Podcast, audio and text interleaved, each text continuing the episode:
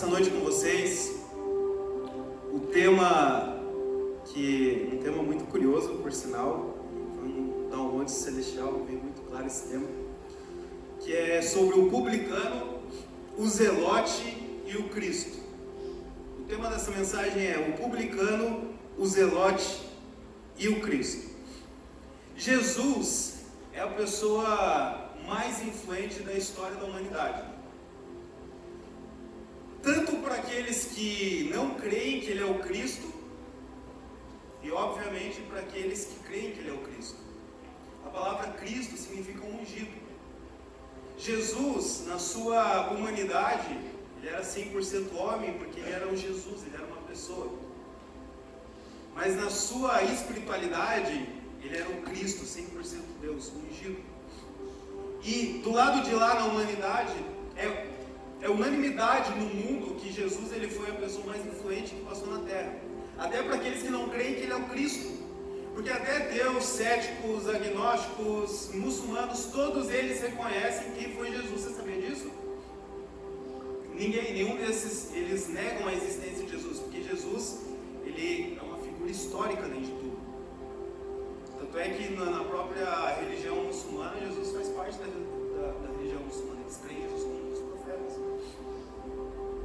Então não há como negar a influência de Jesus na humanidade. Ele é simplesmente a pessoa mais importante que passou pela humanidade. Porque ele foi o ser humano que mais amou, ele foi o ser humano que mais serviu, ele foi o ser humano onde estabeleceu o padrão mais alto de uma vida digna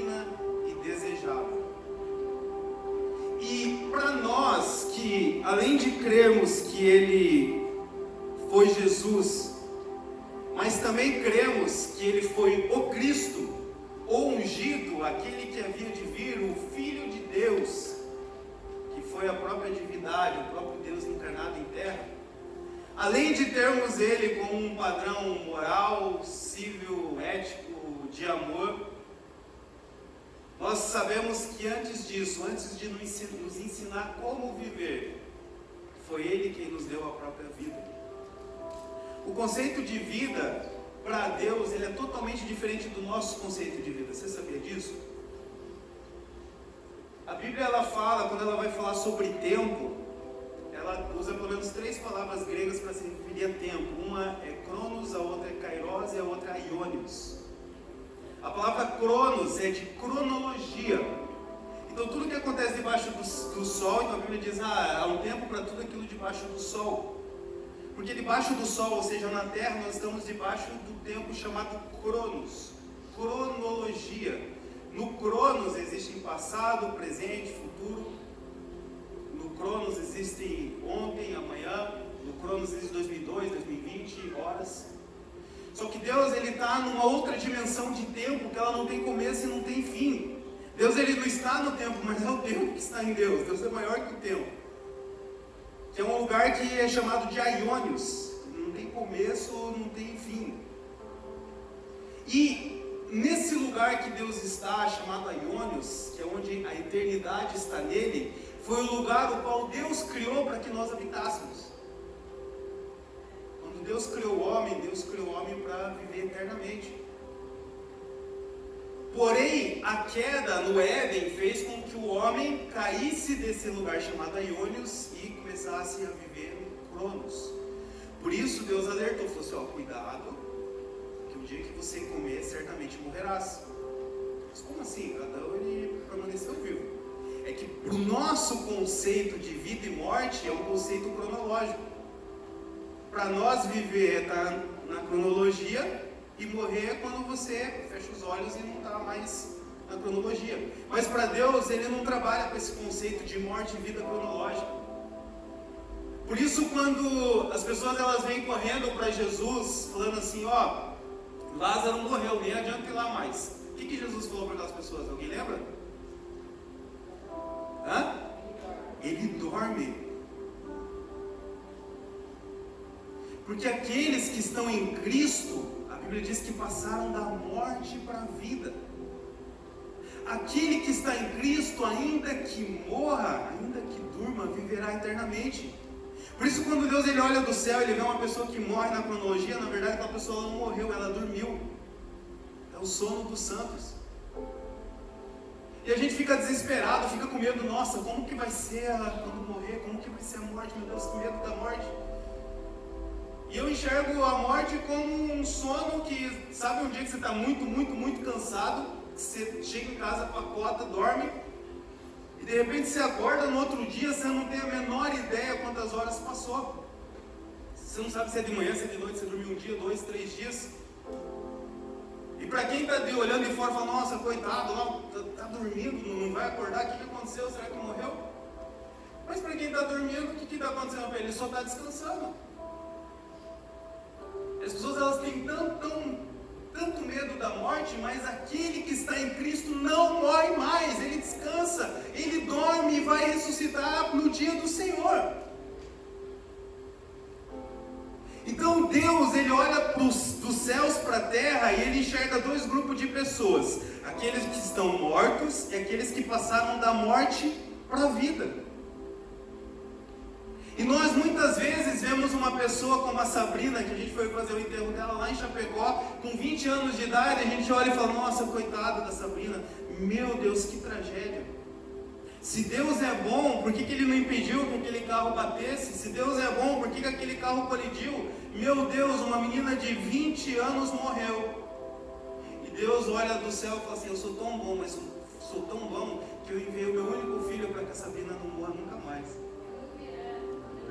Quando você olha, olha da terra para ela e fala, coitada, ela morreu, Deus ela olha, olha para ela e fala, vinde, amado do meu Pai, porque eu te comprei e você não morre mais.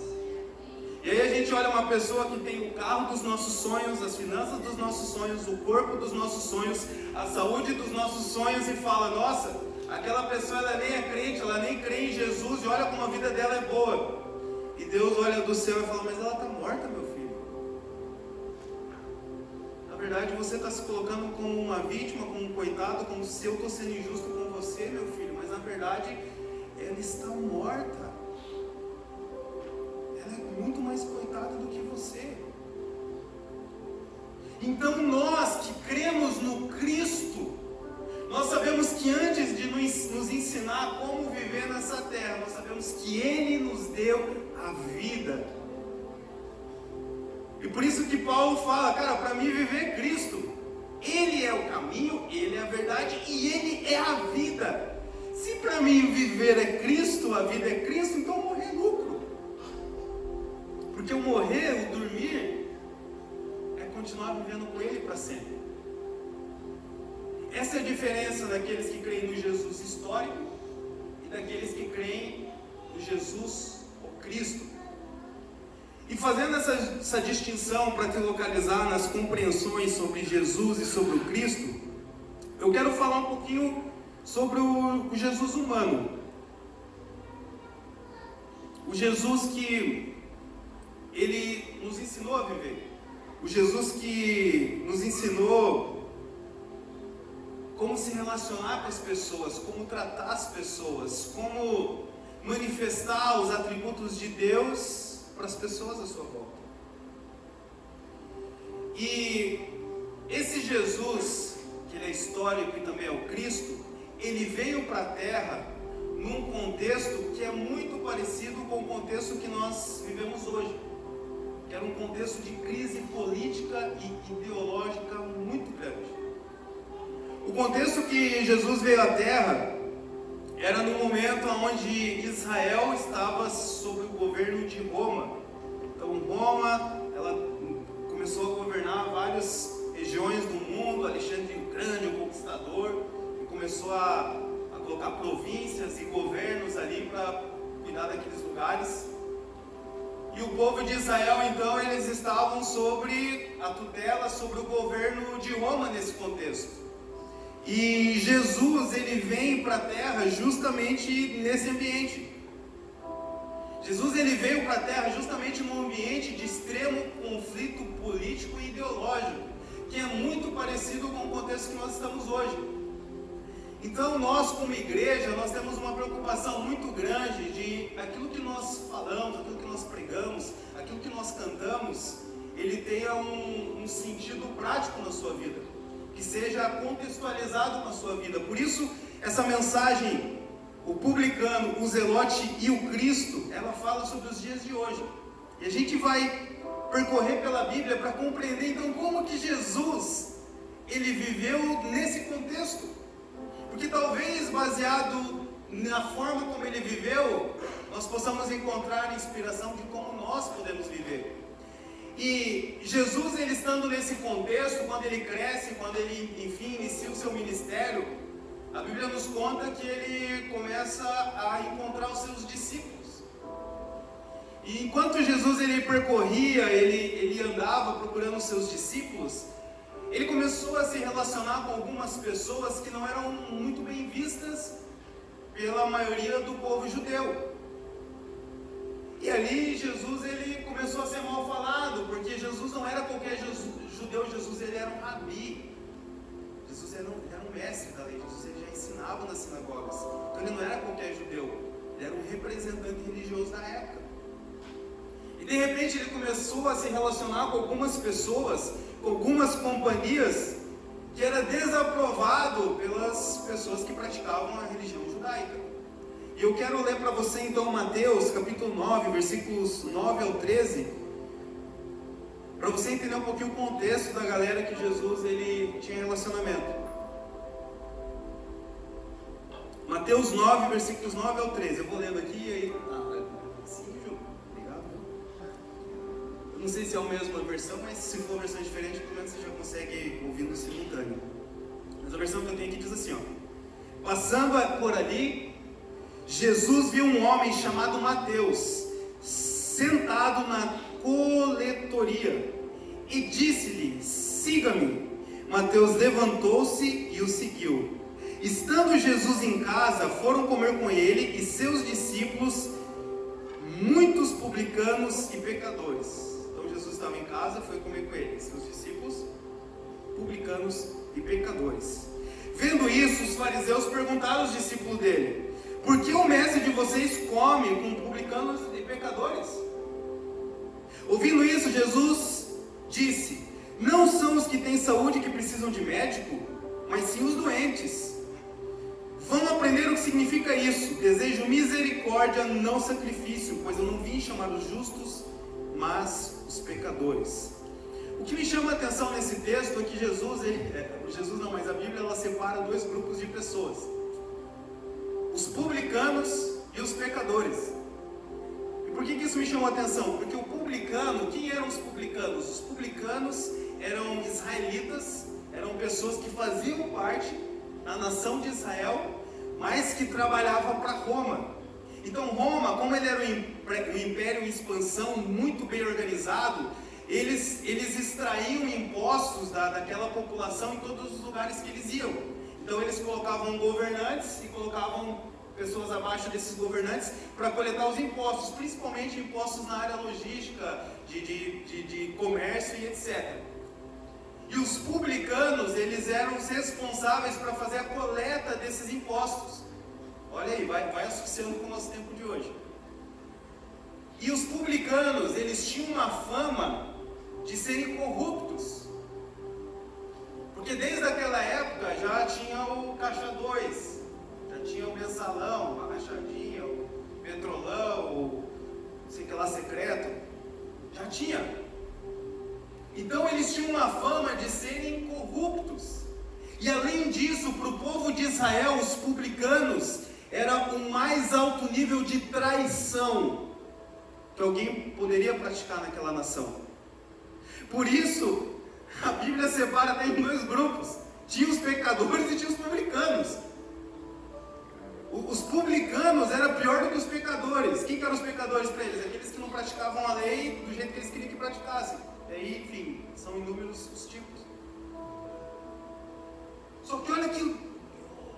Vamos, vamos tentar entender Jesus nesse conceito. Jesus, um rabi, um mestre, que dominava todas as escrituras, ensinava, tinha os seus discípulos e de repente ele encontra um homem chamado Mateus. Algumas traduções diz Levi. E a Bíblia reforça, ela bate muito forte na tecla que ele era um publicano. Então, para a gente conseguir contextualizar com o nosso tempo de hoje, imagina que Mateus ele era alguém da situação, era alguém que trabalhava para o governo. Então, se você é de direita, imagina que ele trabalhava para o Bolsonaro, se é de esquerda, imagina que ele trabalhava para o Lula. Mateus ele era um publicano, ele era, ele era alguém que trabalhava para a situação. Só que todo o povo enxergava aquilo como traição. Porque além dele ser um israelita que trabalhava para Roma, ele tinha a fama de ser um corrupto. Mas as escrituras não, não diz sobre isso. Só que ele tinha fama. Então, de repente, Jesus, um mestre, um rabi, um homem santo, ungido, começa a andar com um traidor. Isso escandaliza as pessoas ao redor dele. Mas a pergunta é: será que Jesus era conivente do que ele fazia? Será que Jesus ele, ele tinha parte na, naquilo que Mateus fazia? E o texto segue. Jesus ele, ele é perseguido, ele é caluniado, ele é motivo de, de das pessoas falarem coisas terríveis a respeito dele por causa das pessoas que ele se relacionava. Mas aí um pouquinho mais para frente, Jesus ele continua a sua saga para encontrar os seus discípulos e ele encontra um outro homem. Então a gente já encontrou o Zelote. Desculpa, a gente já encontrou o publicano, já dei spoiler. Agora ele vai encontrar um outro homem. Mateus 10, 1 ao 4, seguindo, ele diz assim: ó, chamando seus doze discípulos, deu-lhes autoridade para expulsar espíritos imundos e curar todas as doenças e enfermidades. Esses são o nome dos doze apóstolos. Primeiro, Simão, chamado Pedro, e André, seu irmão, Tiago, filho de Zebedeu, e João, seu irmão, Filipe e Bartolomeu, Tomé e Mateus, o publicano. Olha só, os outros ele não falou nada. Mas quando fala Mateus, é Mateus, o publicano. Mateus, o traidor. Tiago, filho de Afeu, e Tadeu. E Simão, o zelote. Olha só, nós encontramos o publicano e agora nós encontramos um homem chamado Simão o Zelote. Do outro lado, não, Roma está nos subjugando, Roma está querendo acabar com os nossos valores, com os nossos costumes, nós temos aqui a nossa religião, e é assim que precisa ser feito, e é assim que tem que viver, porque é assim que Deus quer. E os religiosos da época foram eles os responsáveis por crucificar Jesus. Porque Jesus ele não foi reconhecido como Messias, porque na cabeça deles o Messias que Deus iria enviar era um libertador político. Seria um guerreiro, alguém com faca no dente, que estava disposto a matar ou morrer por Israel para libertar o povo de Roma. Mas chega Jesus. Aí eu te pergunto, se eu estou diante de Jesus e de Barrabás, quem tem mais cara de Messias? Um coitado que fica quieto, que xingam ele, que bate na cara dele e não fala nada? Um outro guerreiro que está disposto a lutar pelos valores e a tradição de Israel? Por que, que Jesus ele incluiu nos seus discípulos pessoas que tinham pensamentos tão diferentes, políticos e ideológicos. A resposta foi a resposta que Jesus deu para Pilatos e para Herodes. É porque o meu reino não é desse mundo. O meu reino não é desse mundo. O meu reino é um reino de paz, justiça e alegria. O meu reino é um reino que tem um só Deus, que está acima de tudo e de todos, e eu sou representante desse reino na terra. A todo momento eles tentavam puxar Jesus para algum dos lados, porque, cara, você precisa se posicionar. Olha o que está acontecendo. Você está sendo isento. Até o ponto deles chegarem para Jesus, Mateus 22, 16. Enviaram-lhe seus discípulos juntamente com os herodianos que lhes disseram: Mestre, falando para Jesus, sabemos que és íntegro e que ensinas o caminho de Deus conforme a verdade. Tu não te deixa influenciar por ninguém, porque não te prende às aparências do homem. Então, olha só, os, os fariseus, os, os, judeus ali, eles enviaram algumas pessoas para fazer algumas perguntas para Jesus. Porque estava incomodando o fato de Jesus ele não se posicionar do jeito que eles queriam. E eles chegam elogiando. Tu não, nós sabemos que tu és íntegro, que ensina o caminho de Deus conforme a verdade. Tu não deixas influenciar por ninguém, porque não te prende às aparências do homem. Então diz-nos, qual é a tua opinião? Jesus, você é íntegro, você não se influencia por ninguém, você não vai pela cabeça de ninguém, então nos diz aí, qual é a tua opinião? O que, que o senhor pensa a respeito disso? É lícito, é certo pagar imposto a César ou não? Mas Jesus, percebendo a má intenção deles, perguntou: Hipócritas, por que vocês estão me pondo à prova? Mostre-me a moeda usada para pagar o imposto. E eles lhe deram um denário. E Jesus lhe perguntou: De quem é essa imagem, de quem é essa descrição? E eles responderam: De César. Então ele disse: Deem a César o que é de César, e a Deus o que é de Deus. Talvez você, assim como eu, está numa situação como Jesus estava, num ambiente de pressão, onde todo lado alguém tenta puxar o seu braço, porque você precisa se posicionar, porque você precisa falar de que lado você está. Mas eu estou aqui para dizer que você está do lado do reino de Deus na terra. Você é o embaixador de Deus na terra. E eu jamais vou deixar de sentar com um publicano, ou eu jamais vou deixar de sentar com um zelote na mesa, onde eu tenho a oportunidade de falar sobre o reino que eu represento, por causa de alguma ideologia política que eu acho que tem poder de ser ela portadora do reino de Deus na terra. E a pergunta é: nesses dias, quantas mesas nós estamos perdendo? Porque nós estamos representando um tipo de governo que não é o governo de Deus na terra. Quantas pessoas estão deixando de ouvir sobre, sobre o Evangelho de Deus, que ele não resolve apenas a nossa vida nesse tempo e a crise política, moral ou financeira que nós estamos passando, mas é o Evangelho que nos dá a vida eterna. Quantas vezes nós estamos jogando fora a oportunidade de falar desse Evangelho, porque eu preciso me posicionar naquele candidato que eu acredito que é o melhor para o Brasil? E veja bem, eu não estou falando que você não pode exercer o, o teu papel de cidadão, que você não deve. O que eu estou te falando é que você não pode substituir as verdades do reino que você representa por algo que é passageiro. Não foi para isso que Deus te salvou.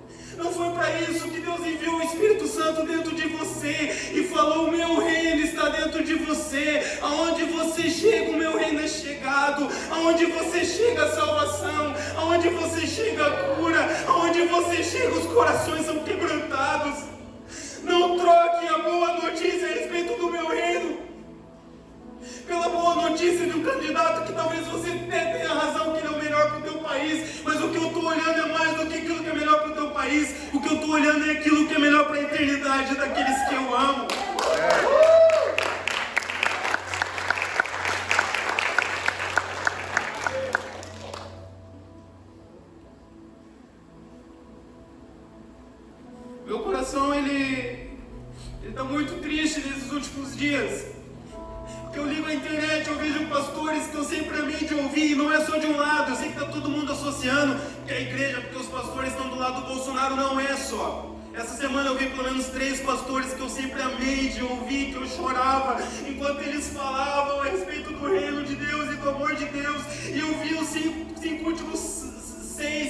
Últimos vídeos deles, eles só defendendo um candidato político.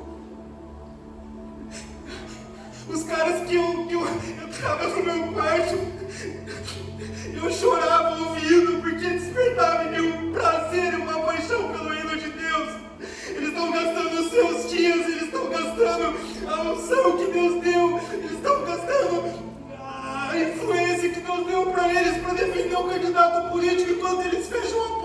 metade da população que nunca mais vão ouvir a eles por causa desse candidato. Existem pessoas, eu sei, eu creio que existem pessoas que Deus levantou na política e essas pessoas elas têm que falar mesmo. Mas a pergunta é para que que Deus nos levantou? Será que realmente Deus ele estava preocupado em dividir as famílias, aonde, aonde o irmão não consegue mais almoçar com o irmão, aonde o genro não consegue mais conversar com o sogro, aonde pessoas que comungam da mesma fé dividiram em dois evangelhos. Será que Deus idealizou isso? Será que se Jesus estivesse nos nossos dias, quais seriam as lives que ele estaria fazendo?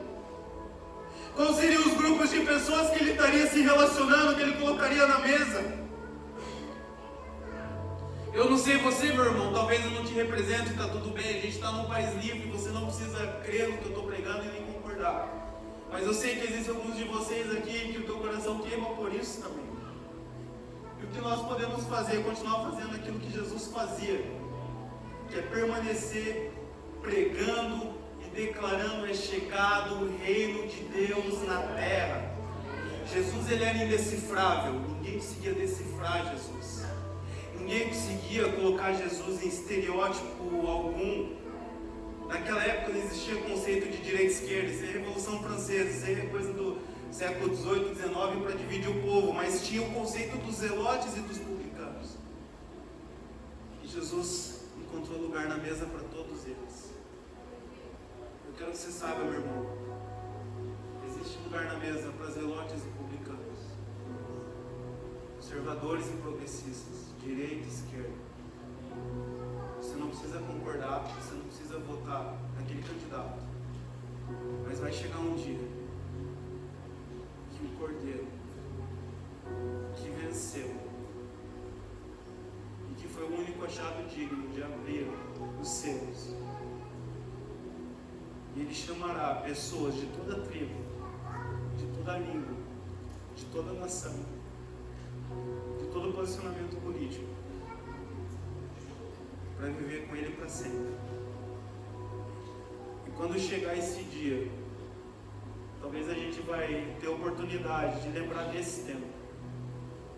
Se eu aproveitei a minha influência, as minhas redes sociais, a minha voz, para encher a mesa da grande ceia, falando a respeito das virtudes do reino de Deus. Ou se eu, se eu desperdicei todas essas coisas, promovendo uma ideologia que ela pode ser a melhor que existe, a melhor para o país, mas que ela é temporária, que ela é cronológica. A gente tem uma semana antes que aconteçam as, as eleições. Se essa mensagem faz sentido para você, gostaria de te propor um desafio de você reatar todas as relações que você perdeu por causa disso.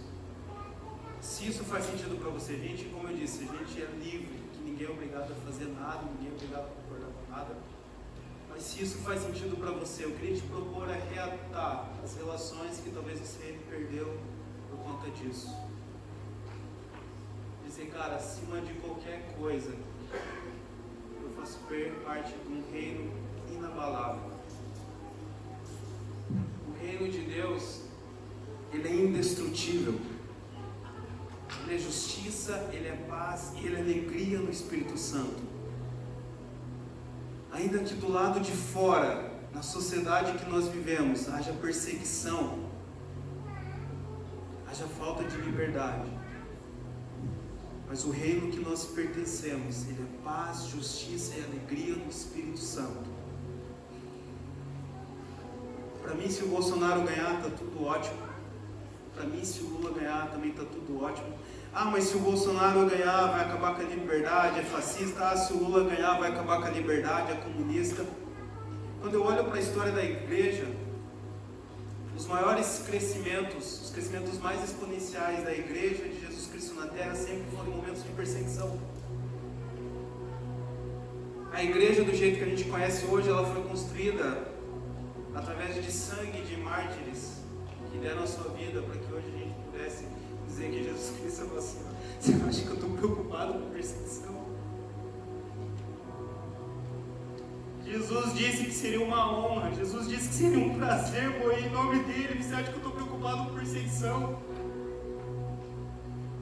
É, mas e se te matarem, se matarem os teus filhos, eu e os meus filhos não morremos mais? Nós fazemos parte de um outro reino. direito de cidadão, eu converso com os meus amigos próximos sobre política, eu tenho meus pensamentos políticos, mas eu jamais vou fechar uma porta que Deus me abriu para pregar sobre o Filho dele que está ressurreto e que deseja salvar a humanidade. E você crê nisso, isso faz sentido para você, eu gostaria que você se juntasse a mim. A gente foi chamado para pregar o Evangelho do Reino de Deus. O Evangelho fala de boas notícias. Mas eu vejo muitos daqueles que foram levantados para pregar o Evangelho do Reino de Deus, pregando o Evangelho da ideologia que ele acredita. A Bíblia diz: aquele que pregar outro Evangelho que não seja aquele que eu vos anunciei, Paulo falando, esse é.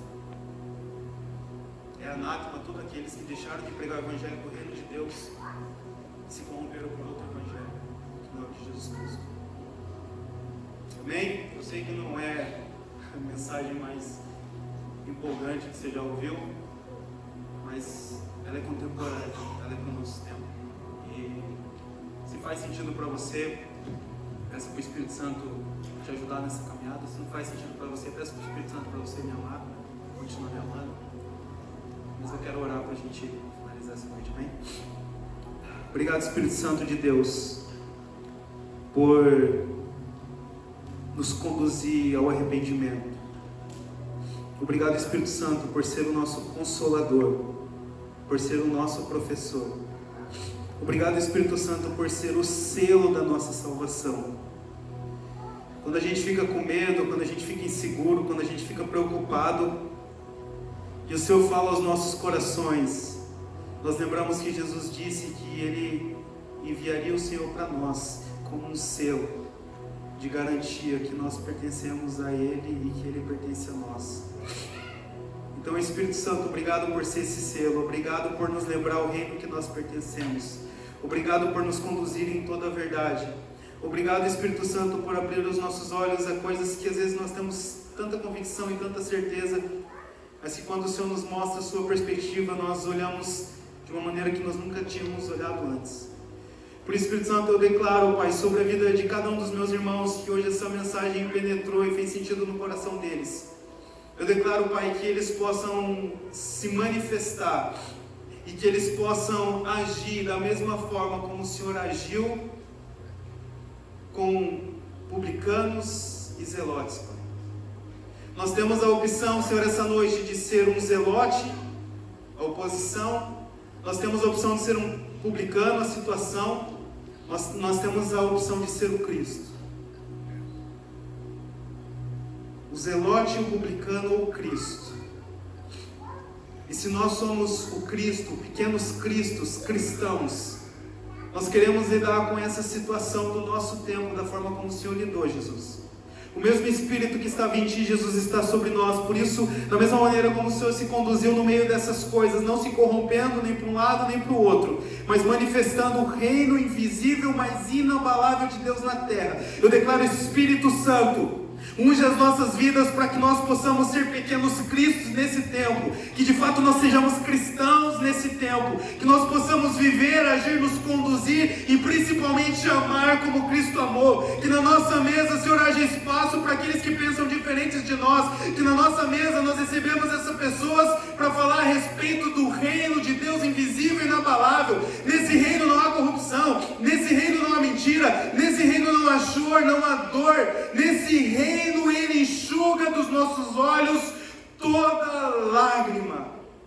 E nós somos representantes desse reino na terra. Por isso eu declaro, Espírito Santo, a tua unção especial para esses dias, Pai. Para todos aqueles que nele creem, eu declaro uma unção especial para esses dias, Pai. Nós precisamos de um poder especial para esses dias. São dias difíceis, Pai.